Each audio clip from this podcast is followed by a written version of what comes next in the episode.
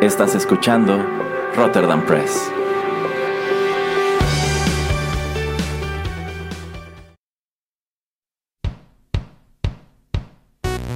Esto es Rotterdam Chips, pedacitos de nuestra biblioteca que compartimos contigo.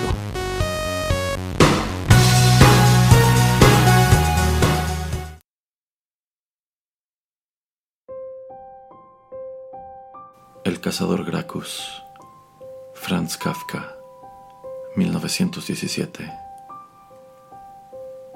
Traducción de Ediciones Nuevo Mar.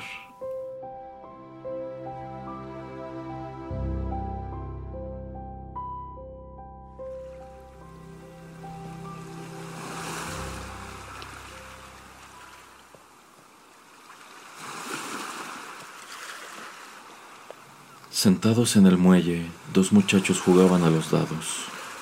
Un hombre leía un diario en las escalinatas de un monumento, bajo la sombra del héroe que blandía la espada.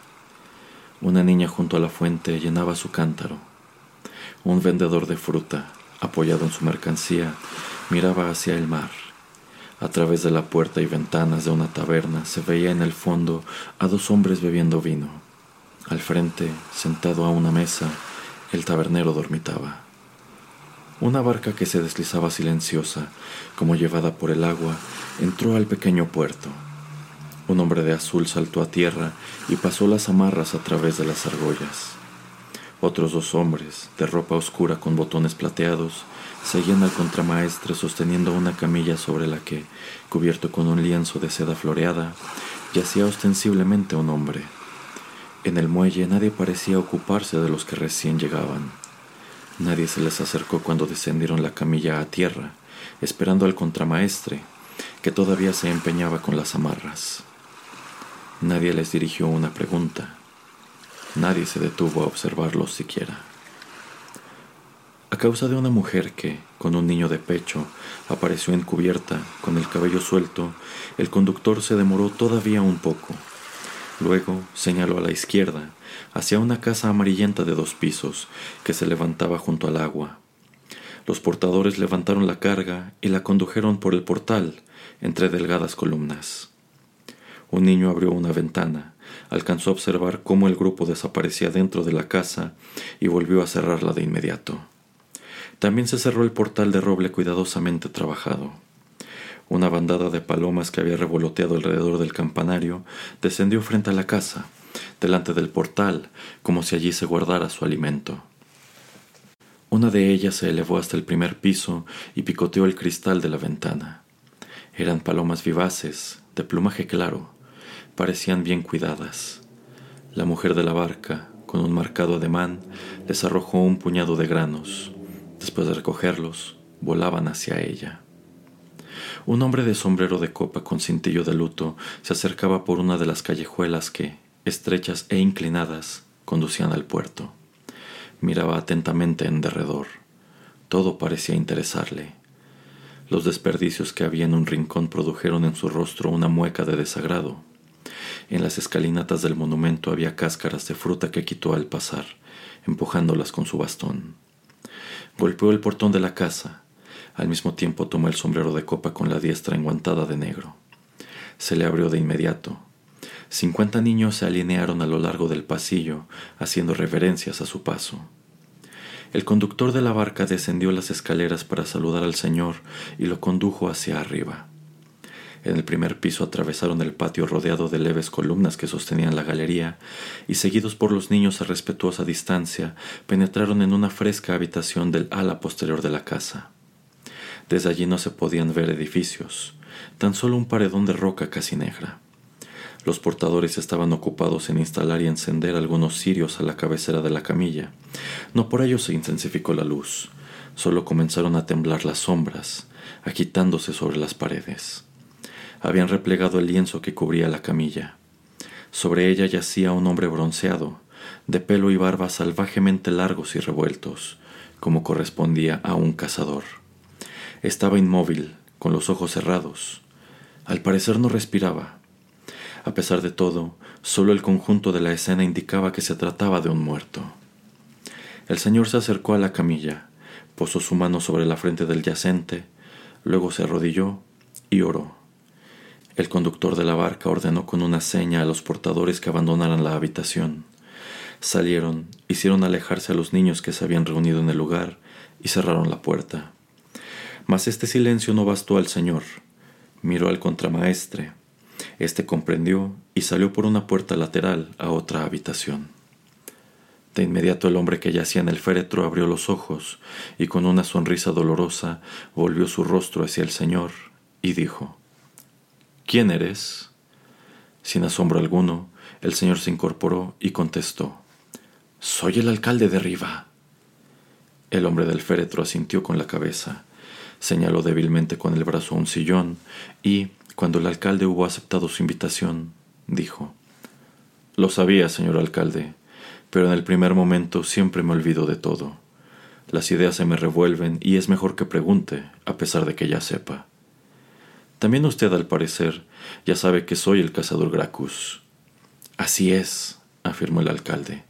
Anoche me fue anunciada su llegada. Ya estábamos profundamente dormidos cuando me despertó mi mujer. Salvatore, que así me llamo, mira la paloma en la ventana. Era realmente una paloma, pero grande como un gallo. Voló a mi oído y dijo, Mañana llega el cazador Gracchus, muerto. Recíbelo en nombre de la ciudad. El cazador asintió con la cabeza, mojando sus labios con la punta de la lengua. Sí, las palomas se me adelantan. Pero ¿cree usted, señor alcalde, que debo quedarme en Riva? No lo podría decir aún, repuso el alcalde. ¿Está usted muerto? Sí, dijo el cazador. Usted puede verlo. Hace muchos años, sí, muchísimos años, me despeñé mientras perseguía a una gamuza en la selva negra. Eso queda en Alemania. Desde entonces estoy muerto. Pero usted también vive, dijo el alcalde. En cierta forma, dijo el cazador. En cierta forma también vivo. Mi barca mortuoria erró el viaje. Un viraje en falso del timón, un instante de descuido del conductor, un rodeo a través de mi bellísima patria. No sé qué fue. Solo sé que permanecí en la tierra y que desde entonces mi barca surca las aguas terrenales. Así, yo, el que solo quiso vivir en sus montañas, viajo por todos los países de la tierra. ¿Y usted no tiene un lugar en el más allá? preguntó el alcalde arrugando la frente.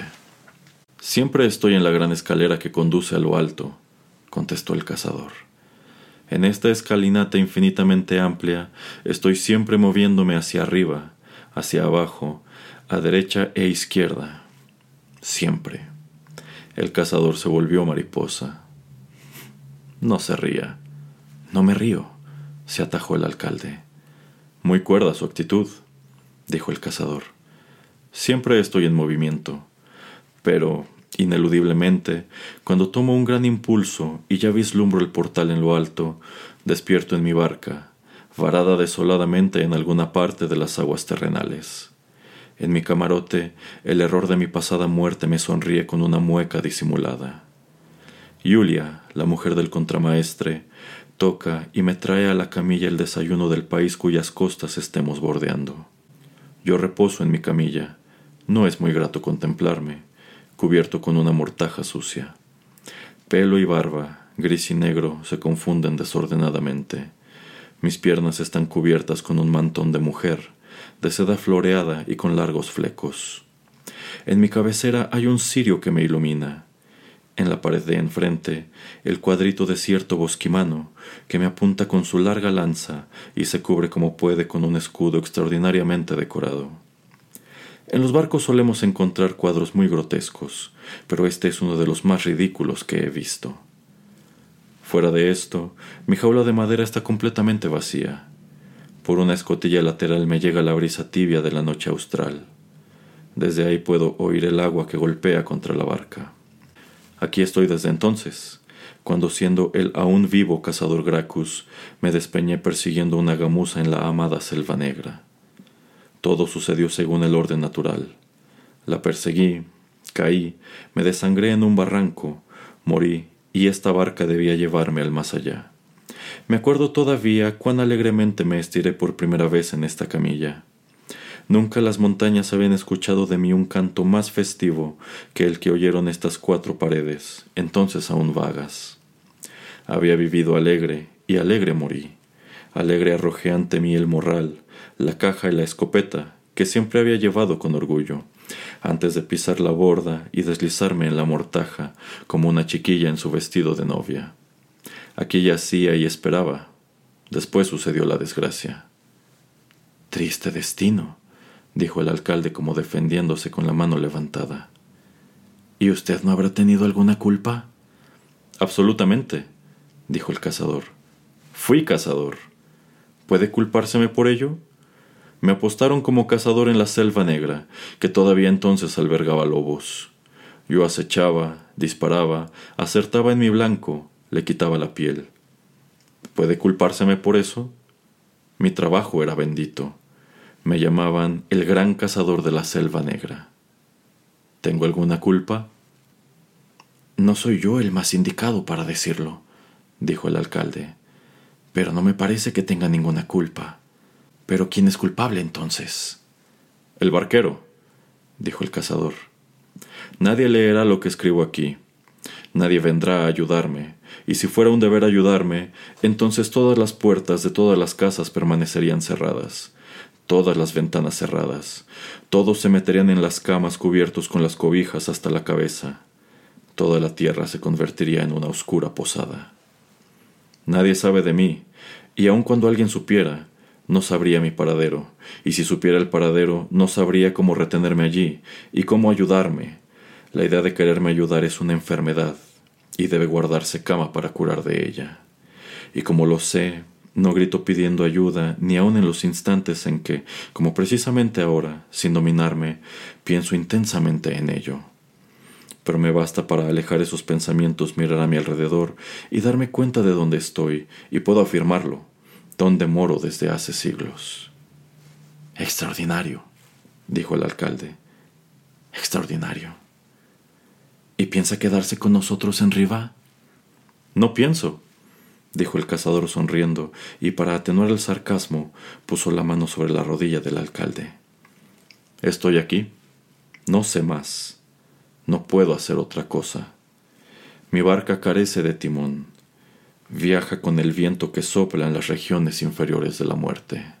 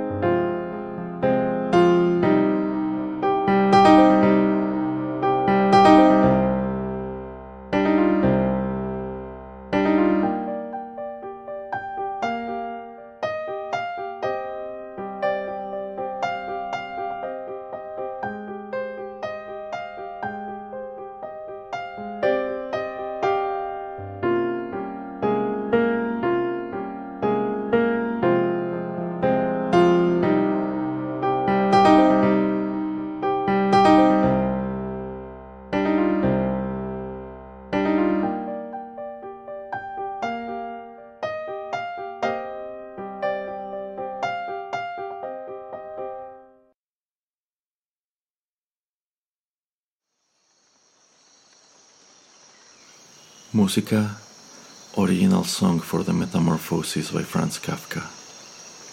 Harmonizer 13. YouTube 2013. Esta fue una producción de Rotterdam Press.